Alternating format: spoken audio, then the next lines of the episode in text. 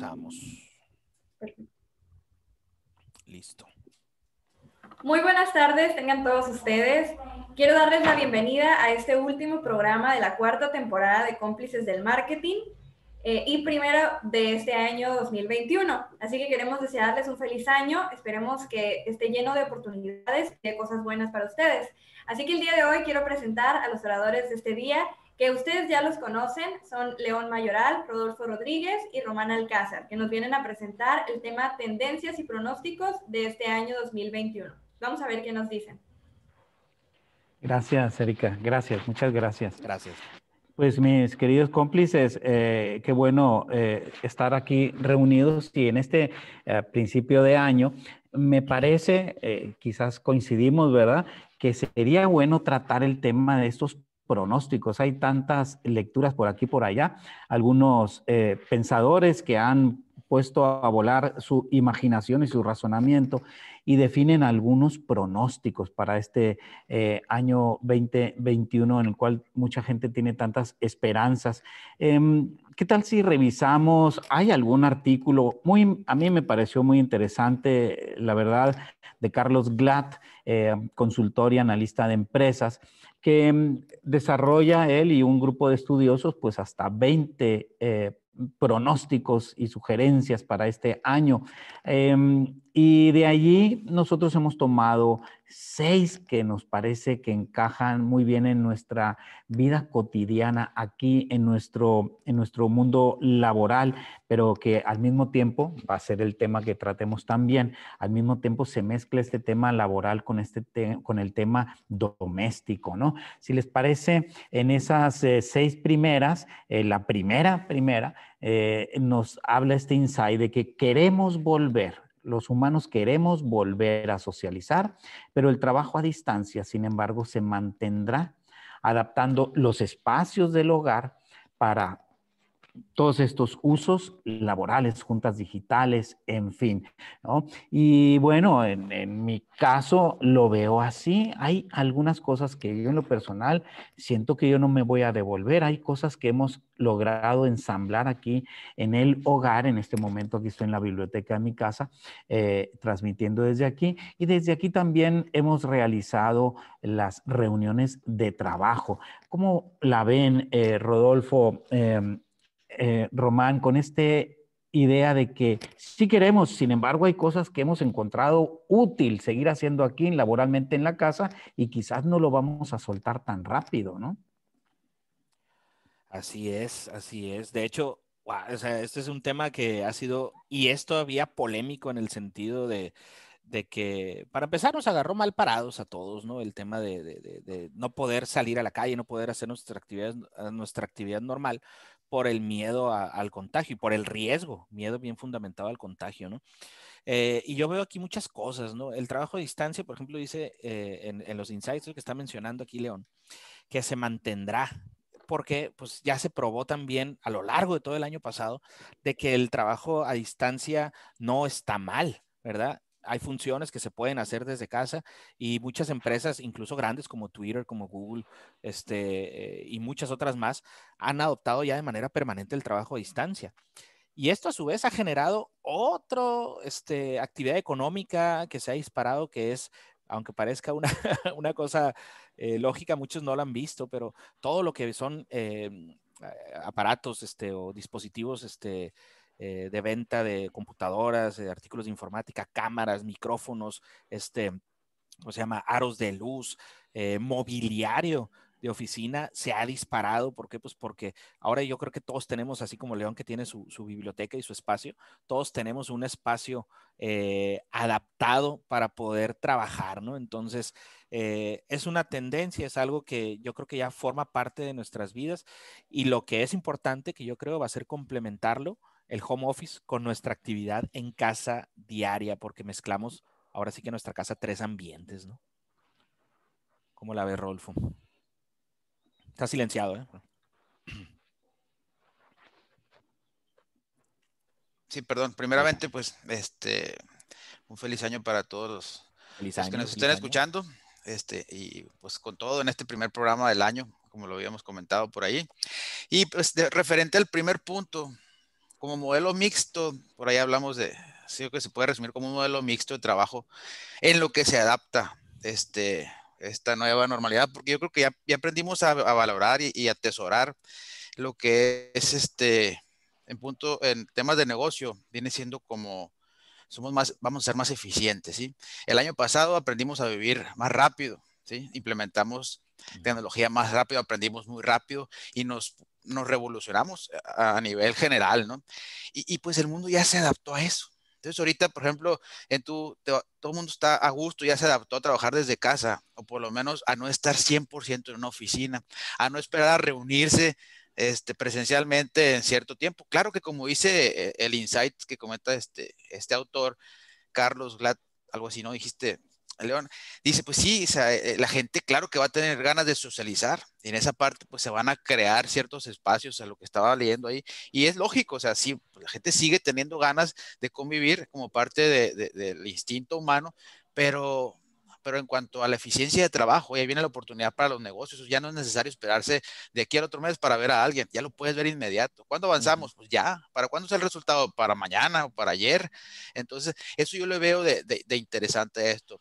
Y, simple, y siempre, este, simplemente no hay que perder de vista el tema humano, ¿no? El tema humano sí es desde lejos, es más eficiente, sí, por supuesto, pero, pero, pero se van a empezar a generar diferentes experiencias entre los mismos grupos probablemente con diferentes dinámicas y por ahí algunos que tenemos toda oficina, pues tendremos que ir aprendiendo poco a poco a, a, y hacer, hacer algo más, más, más así como más digital va a tardar el proceso. simplemente la, la, la, comodidad, ¿verdad? Aquí en, Hermosillo, que no es una ciudad muy grande, hay veces tardas tanto tiempo ahí en, en, en, las filas, en el semáforo, no sé qué. Ahora imagínate a ciudad grande, Monterrey, Guadalajara, el DF. Una hora de ida, una hora de vuelta. Horas y horas esperando, nada más de traslado. Hombre, eso, eso desaparece con el trabajo en casa, ¿verdad?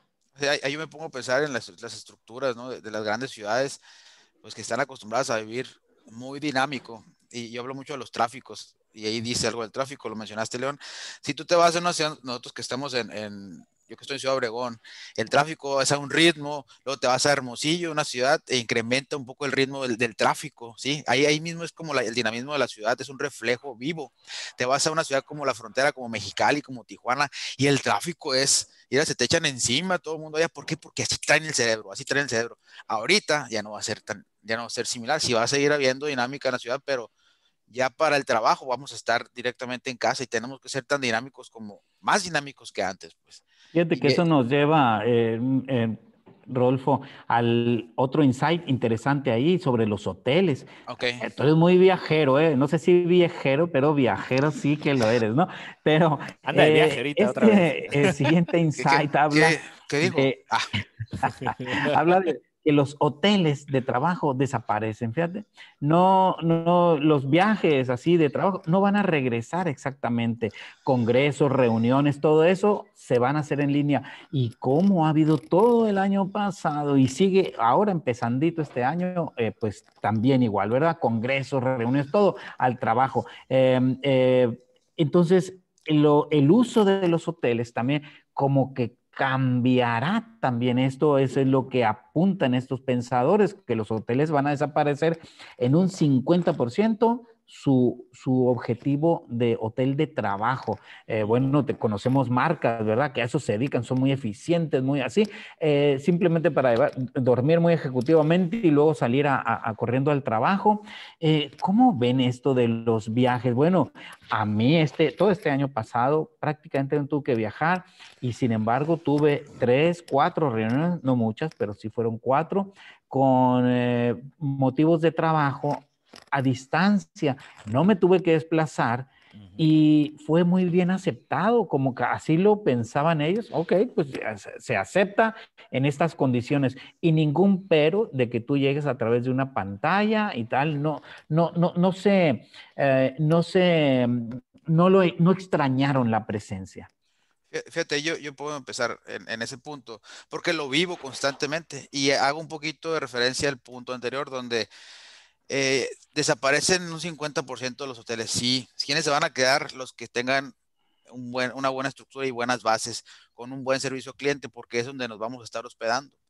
Las reuniones digitales para cortar los tiempos y para ser más eficientes y productivos, por supuesto que van a ser digitales, pero los que andamos cerrando negocios y que andamos eh, en búsqueda de, la operación constante, tiene que seguir viajando porque siempre va a haber la necesidad del contacto físico, ¿me entiendes? De la experiencia social. Ah, voy. El tema de experiencia es importantísimo. Entonces, ¿qué es lo que va a pasar? Que tienen esos hoteles que buscar la manera, eso, todo lo que se habla, habla de hoteles y habla del turismo porque nosotros veníamos, o yo voy a las ciudades y por supuesto que hay que conocer la ciudad y, pues también buscas las experiencias y las vas clasificando de una otra manera. De hecho, te gusta ir a ciertas ciudades a visitar ciertos clientes porque son distintas los ambientes, ¿me entiendes? Entonces, en esa parte voy muy de acuerdo. O sea, no van a desaparecer todos los hoteles, pero sí van a desaparecer los que estén menos fuertes o que tengan menos bases enfocadas en temas de servicio al cliente, marketing, experiencias. Fíjate que, que mm, esto es bien interesante porque tú dices hotel de trabajo, ¿no? O sea, de, reunión, de, para las reuniones, viajes y congresos. Yo coincido también con que siempre va a tener cierta afluencia. Se ha reducido por obvias razones, pero aquí también hablaste de una cosa que es la experiencia, ¿no? La mayoría de los hoteles, por no decir todos, en los que me ha tocado, este, igual, a tú me, tú me puedes decir también, nos puedes decirte que, que viajas mucho, ¿no? No tienen una buena estructura en cuestiones de servicio digital. ¿A qué me refiero? La conexión en la mayoría de los hoteles a Internet es, es, pésima, ¿no? Y ahora, este, que tú vas a un hotel, eh, aún estando de visita en la ciudad para ir a tu reunión o citar a las personas ahí o, simplemente dormir y levantarte, como la actividad laboral ahora ya también ha, eh, ha migrado a ser parte digital, ¿sí? Trabajar en un hotel se ha convertido en algo como que muy súper saturado, ¿no? Es decir, eh, se tienen muchos problemas de conexión, ya lo hemos vivido, ¿no, Rodolfo? Y, y, ahorita yo creo que uno de los activos más importantes que, que tenemos a través de, del, del 2020 es la conexión a Internet que tengamos, ¿no? Incluso también León lo mencionó varias veces. Eh, una de las primeras cosas que hiciste, ¿no, León? Fue mejorar tu conexión a Internet, cambiar de proveedor y agarrar uno mejor con una conexión más, más, más rápida, ¿no? Sí, eh, en mi experiencia hemos, hemos dedicado bastante dinero a mejorar la conexión y los aparatos con los cuales nos conectamos. Entonces, sí ha habido. Y, y, los ahorros, curiosamente, en el caso mío, eh, despedimos una, una oficina no tenemos oficina, eh, nunca en mi vida había sucedido eso. No tenemos oficina, estamos trabajando home office todos y no ha sido necesario, ¿no? La verdad. Trabajan bien, ¿verdad? Seguimos en la dinámica, seguimos, se han sumado dos clientes más. Eh, y, seguimos en la dinámica de esto, ¿no? Y los clientes, como digo, en esas primeras pesquisas, tiene razón Rodolfo, necesitan verse, pero luego ellos mismos dicen, bueno, ¿y cómo va a ser nuestra relación? ¿En, qué plataforma nos vamos a ver? Pero qué curioso, ¿no? Coincido con eso que dice eh, Rodolfo. El primero es virtual y luego ya, ya que establecimos, ya nos seguimos viendo con pantalla, ¿no? Muy interesante. Pero en esta misma conexión, qué importante, y nos lleva a un tercer insight, el tema de los datos, ¿no? El tema de los datos, el manejo de los datos personales se vuelve más delicado y las grandes plataformas cambian. La gente, bueno, eh, va a ver dónde va a pagar esa suscripción para ver qué, qué, tipo de servicios va a tener, ¿verdad? Porque ha de cuidar esos datos. El manejo de datos más delicado y las grandes plataformas cambian. La gente regresa a pagar cosas por suscripción. Entonces, ya no es que compro algo y lo tengo, sino por suscripción, eh, service, eh, em, software as a service, por ejemplo, ¿no? Eh, se, se prefiere pagar también que regalar los datos. Hay tantas veces que, bueno, dejas tus datos y no sabes qué, yo pago mejor para no tener mis datos. Se vuelve una cosa más atesorada eh, y ese manejo de los datos nos pone también eh, con, sobre el tema de la ciberseguridad. Qué cosa tan importante y tan delicada. O sea, eh, todos andamos por Internet. ¿Quiénes, ahorita decías, Román, quiénes nos agarró desprevenidos en todos sentidos? ¿Las empresas están preparadas con protocolos para la seguridad? Mm, yo lo dudo, ¿eh? Yo lo dudo porque... Fíjate, ahí, en ese punto, en ese tercer insight, y me, pareció muy interesante, no sé si lo mencionaste, pero eh, hay un dato muy importante que dice, cada vez somos más, en es un antecedente, cada vez somos más en el mundo. Cada vez hay más empresas y las empresas prácticamente hacen lo mismo. Y ahorita les voy a decir a lo que voy con lo de los datos. Pero ¿qué dicen? O sea, ¿con qué vas a competir ahorita con tu competencia? Que a lo mejor tu competencia puede ser lo mismo que tú o mejor pero aquí lo que hay que cuidar, y ahí va el, cuidado del cliente, el cuidado de la experiencia, el cuidado de la emoción, y en las tendencias previas que habíamos platicado, va la cuestión de la personalización, ¿sí? Y el cuidado de los datos, ¿con, quién se va a ir el cliente ahorita? Con el que lo trate mejor, con el, la marca que lo proteja mejor, entonces, para vender a lo que voy, eso es lo que tiene que vender la marca, la protección al cliente, el cuidado del cliente. ¿Con qué vas a ganar? Con prestigio, ¿sí? Y ahí dice el prestigio, con, con el prestigio, con la confianza y con la credibilidad. El que haga mejor eso, ese es el que va a tener los clientes, no el que haga lo mismo que los demás, porque a fin de cuentas nadie va a descubrir el lío negro, el lío negro ya está descubierto en muchos aspectos, pero ya va más la relación interpersonal, entonces por eso es el insight. Vamos, en mi punto de vista, ¿no? Porque hay que cuidar al cliente, darle confianza y tu prestigio, nadie te lo va a poder copiar, todo lo demás sí. ¿Cómo ven? Dentro de ese prestigio, ¿qué importancia devuelve la definición del trabajo que se hace en la mercadotecnia, ¿verdad? El, el de delinear la marca, ¿no? El cuidado de la marca, o sea, dicen, dicen los que saben, los que saben mucho de, evaluaciones de marca, este, por ejemplo, marcas como Coca-Cola, vale más la marca que todos los activos que tiene e, esa empresa. Imagínate, tiene muchos activos. Entonces, ahí es donde a veces no entendemos, el, el mercado no entiende, o sea, los empresarios no entienden que su marca es lo más importante, pues. Fíjate, hay algo a mí que me preocupa mucho de este punto y ahorita que, hablamos, eh, que comentó también León, que el tema que nos agarró es prevenidos. El tema de los datos, del manejo de, de datos personas es algo más delicado de lo que mucha gente piensa. ¿Qué pasa? Al mundo digital se sumaron personas empresas, organizaciones, pero más que nada personas que probablemente nunca habían o no tenían integrada su actividad digital este, de una manera cotidiana, ¿no? O que tienen conocimientos básicos o nulos, ¿no? Y estas personas no saben cómo tratar su información o cómo va a ser tratada. Entonces, el, el, la privacidad no depende o sea, sí tiene que ver mucho con las plataformas, pero depende también del correcto manejo de uno con su información y de, y de su equipo. Hay muchas personas que no saben que tienen su computadora, su teléfono, su, su tablet llena de virus, llena de malware, llena de, de, de, programa basura, ¿sí? Y que ahí compromete su información personal. Estas personas, a lo mejor no, como no, han, no habían estado integrado, integradas directamente, eh, su, mm, su riesgo es bajo, pero al momento de ya integrarse eh, al mundo digital porque fueron forzados o porque fueron aceleradas gracias al fenómeno que vivimos y que ya empieza a, trabajar más con correos electrónicos, más con compras, más con suscripciones, más con transacciones bancarias, tienen que saber y, proteger sus equipos y su, y su, información porque empieza a haber hackeos, empieza a haber robos de identidad, empieza a haber eh, más eh, contracargos, empieza a haber una serie de problemas que antes no se venían. Y entonces a lo que voy con esto es que hay que enseñar también a la gente a cómo cuidar sus propios datos personales y no dejarlos en manos únicamente de las plataformas, ¿no? Me gusta mucho lo que estás diciendo porque es un eh, llamado a la prudencia a las empresas. O sea, eh, creo que es importante hacer un acto de reflexión en la empresa, es decir, ¿estoy yo preparado para esto que este momento me está exigiendo? Y preparado para operar, preparado para aprovechar, pero también preparado para protegerme. O sea, hay gente escarbando, ¿verdad?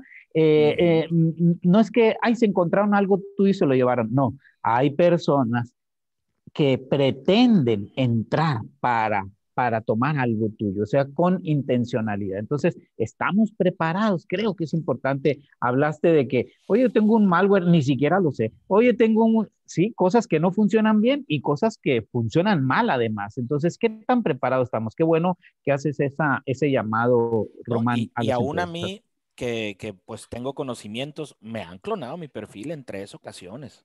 Entonces es importante, yo creo, este, compartir ese, ese, conocimiento y, ser responsable en el uso de nuestros datos. ¿no? Al final de cuentas, la privacidad la definimos nosotros.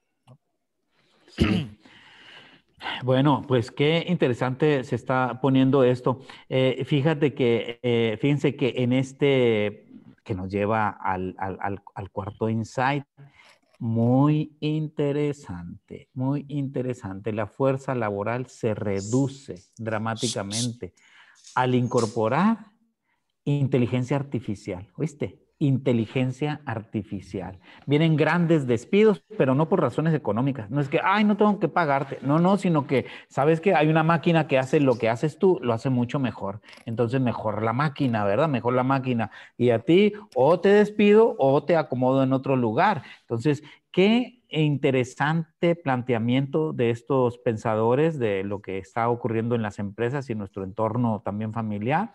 La fuerza laboral se reduce dramáticamente y se le dan muchas operaciones simples a la inteligencia artificial. Fíjense por dónde nos llega, nos va, nos lleva lo digital, ¿eh? nos conduce a esa inteligencia eh, artificial. Es bien polémico. Para el 2024, dicen estos pensadores, la inteligencia artificial ya manejará operaciones complicadas en millones de lugares. Ahorita quizás es así esporádica, pero en, en el 2024 es en tres años más, ¿eh? Pasa este, pasa otro y en el siguiente y ya estamos en el 24. Entonces, tres añitos y estamos allí. ¿Cómo ven con esto de la fuerza laboral? Ay, pues mira, ya a mí se me hace un tema muy polémico y, muy, ¿cómo se llama? Como un arma de doble filo, ¿no? Porque la tecnología es tanto el mejor aliado del hombre como su peor enemigo latente, ¿no? Ya lo vivimos en la revolución industrial. Mucha gente perdió sus trabajos porque las actividades manuales las hacían las máquinas mejor y más rápido. Ahora tenemos la revolución digital, donde esos procesos de los que hablaste son más complejos y, pueden ya los sistemas hacer cosas impresionantes. O sea, ya hay robots que ya caminan, que ya corren, que ya, que ya te predicen. Simplemente los algoritmos que manejan las redes sociales son, son unas cosas impresionantes, ¿no? Y en actividades que se pueden automatizar con inteligencia artificial, pues estamos viviendo una, una, una, nueva, una nueva realidad y ese futuro que, que hablan las películas como Terminator y, y Blade Runner y, esas de ciencia ficción no están nada descabelladas, ¿no? Por ahí creo que los grandes este, líderes tecnológicos como Elon Musk, como Mark Zuckerberg, traen ciertas este, eh, polémicas y ciertos este, paradigmas que hablan sobre la inteligencia artificial. Creo que uno de ellos está en contra y otro a favor.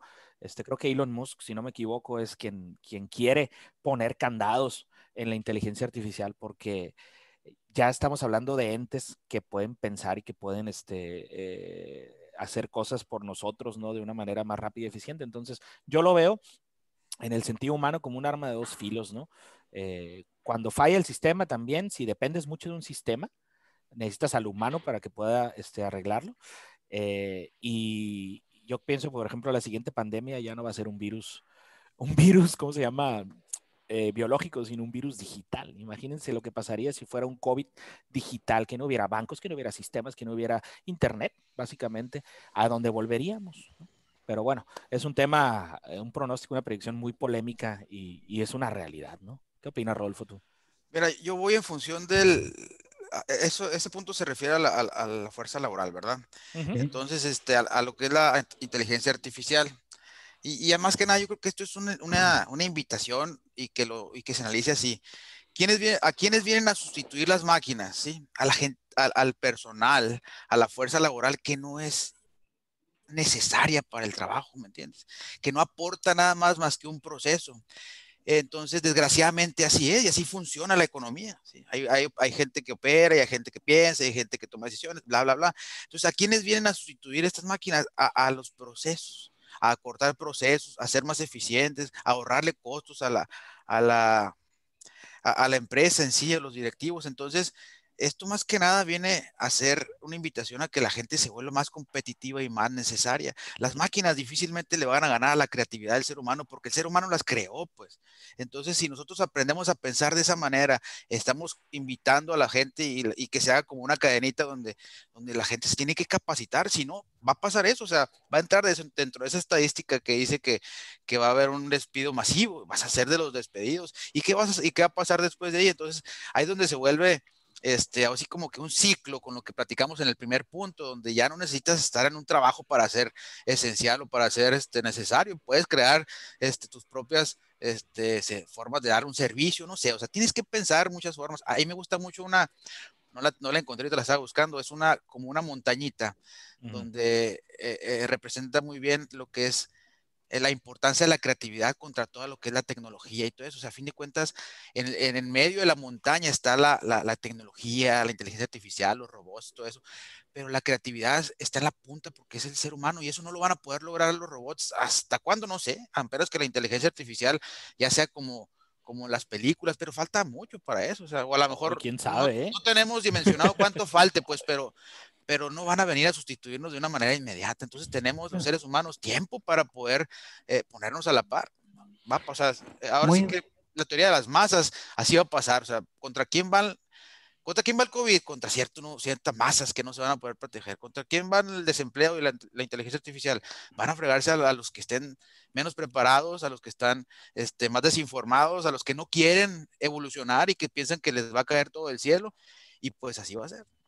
Es darwiniano. Muy interesante lo que dices, Rodolfo, porque eh, ahorita decías eso de las máquinas y una máquina no le va a ganar al ser humano en algo, pero el humano tampoco le va a ganar a la máquina. Imagínate una máquina para que sustituya a alguien que hace un hoyo en una baqueta o en un, ¿verdad? En un metal el ser humano se cansa, pero la máquina se va a cansar. No, no se va a cansar. No se va a cansar, Entonces, pero es un proceso ¿verdad? repetitivo. Así es. Qué bueno, que mejor que las máquinas hagan lo que las máquinas hacen bien y los seres humanos, como bien dices, hagan lo que les toca hacer y que ahí, bueno, pues si las máquinas salieron de esa creatividad, ¿verdad? Muy interesante. Pero todo eso nos lleva todavía a un quinto insight. Vamos a ver si lo podemos eh, eh, tocar rapidísimo. Qué insight tan interesante que habla de la educación. Ven cómo ha cambiado la educación ahora con esto. Eh, tengo todo el año pasado las clases online y este año empezamos con, con, clases online también. Las que, las que he tomado, las he tomado online, las que he dado, las he dado online. La educación nunca regresará a lo que era antes, ¿no? Se vuelve presencial, sí, pero de todas maneras con adaptaciones tecnológicas, ¿no? Quizás los mismos espacios por, eh, portales apoyando la administración de una clase eh, en vivo cuando se dé. Ahorita no estamos en vivo, ¿verdad? Pero eh, para ayudar a cada quien según lo que necesite, ¿verdad? Estudiar offline y online será normal, las dos cosas. Eh, va a haber una como convivencia. ¿Cómo ven con este insight tan interesante sobre la educación que recalca que seguirá en gran medida siendo online? ¿Empiezas tú empiezo yo? Pues ya te veo muy ansioso. Empieza. No, este, este, es un tema bien, bien, bien interesante, ¿no? Y, y, y, y, lo hemos vivido y todo. Yo pienso particularmente que hacía falta un cambio en los sistemas educativos y todavía hace falta, ¿no? Este, todo ha evolucionado, este, la manera de planchar la ropa, la manera de conducir, la manera de hablar por teléfono, pero el sistema educativo ha sido el mismo desde hace muchísimos años, ¿no? Hay muchos documentales que, que, hablan sobre esto, hay mucha información. Entonces, ahorita eh, lo que comentas, el, el, el, el, que cada quien estudie lo que necesite, es algo pues que se vuelve completamente adaptativo, ¿no? Eh, básicamente, así como puedes ver un programa a la carta, un Netflix, también puedes estudiar, ahora sí, desde la comodidad de tu casa, y no me refiero únicamente a la educación básica, ¿no? Eh, al, al, académico, ¿no? Primaria, secundaria, este, eh, preparatoria, sino ahora sí a lo que realmente vas a aplicar. Entonces, yo creo que, que el poder estudiar desde tu casa o desde cualquier parte, eh, todo lo que haya que hacer es un, es un plus que nos vino a traer, yo creo que es de las pocas, las pocas cosas eh, buenas o de las mejores que nos ha traído esta contingencia, ¿no? Eh, el problema es que muchos eh, países no, no pudieron adaptarse de la manera más rápida, ¿no? Entonces, ahí es donde yo creo que el problema, que sí, en este 2020 eh, va a existir un rezago en el tema de, de ¿cómo se llama?, de, de educación de los niños, sobre todo los pequeños. Y otro punto que sí no me gusta es que en la escuela el niño o las personas es donde es un ambiente en el que socializamos, ¿no? Y esa parte es la que la que se puede perder o la que se ha perdido en el 2020 precisamente por el descontrol que causó. Pero como lo menciona aquí este, este autor, dice, vuelve lo presencial, pero tecnológicamente adaptativo, como que ya vamos a ir encontrando ese equilibrio, ¿no? ¿Cómo lo ves? Yo, me acuerdo, yo me acuerdo muy bien que, que cuando recién empezamos cómplices, los primeros de los primeros capítulos que, que, tocamos fue el tema de la educación de las escuelas, cómo pueden salir adelante las escuelas. Y faltaba mucho porque saliera este documento de este vato, el Carlos Glad, perdón por vato. Entonces, este, eh, nosotros me acuerdo que platicamos y llegamos a conclusiones como esta, donde dijimos nosotros que las escuelas que van a que, que van a poder salir adelante, que van a poder estar y mantenerse en el mercado, son las escuelas que aprendan a adaptarse y que manejen un modelo híbrido. ¿Cuál es ese modelo híbrido donde, bueno, pues puedes estar presencialmente, por el tema que hablas, Román, de la socialización, y puedes estar también en tu casa. Entonces, a lo que voy, son clientes los alumnos y los papás, a fin de cuentas. Entonces, si ya tú les das la facilidad y ya no les das la facilidad, la facilidad, porque ahorita ya está el mundo así de que estén en casa o en la escuela, con un servicio de calidad y una experiencia y, todo lo, que conlleva una preparación, ese es un punto interesantísimo para las escuelas. Otra, punto número dos, este, eh, les estamos enseñando a los hijos ahorita, ya el, todo el sistema de la educación, como está cambiando ahorita, eh, ya les vas ya, les, ellos ya están aprendiendo que para ser exitosos en la vida no tienen que terminar todo el ciclo, ¿me entiendes? No tienen que ser eh, eh, universitarios con un título,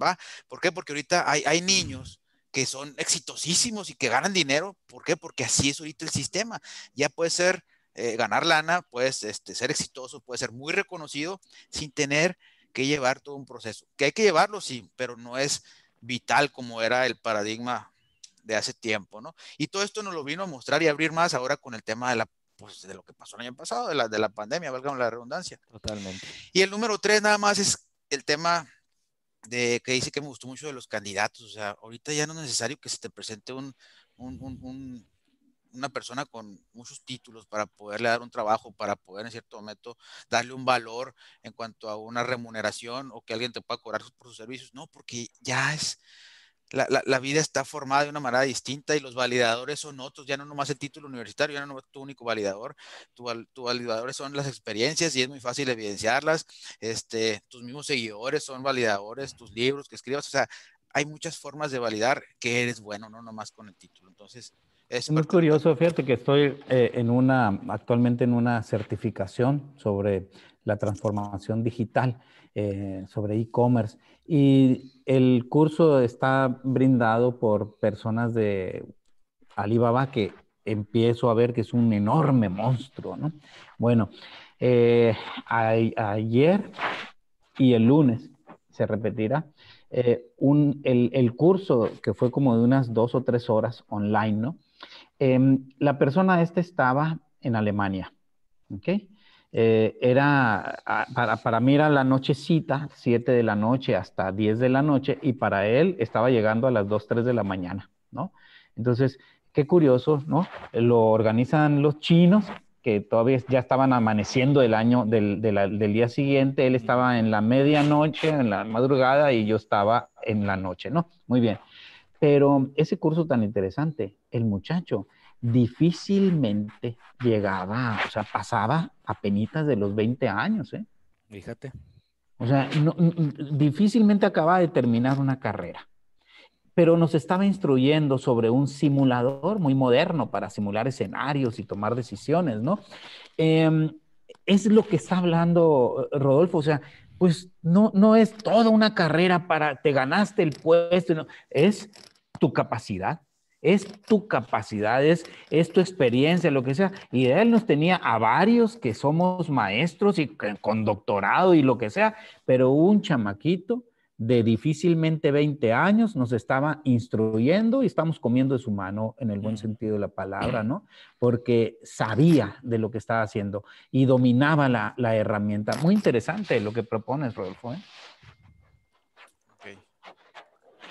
Pues eh, llegamos, eh, Si quieren, eh, dejamos el, el, insight para la próxima. El insight que sigue, el, que nos resta es de lo natural, ¿no? Ese es el, insight que nos resta, que lo natural y lo saludable crecen exponencialmente, se ponen de moda. Eh, lo, lo superficial, lo suntuoso pierde valor.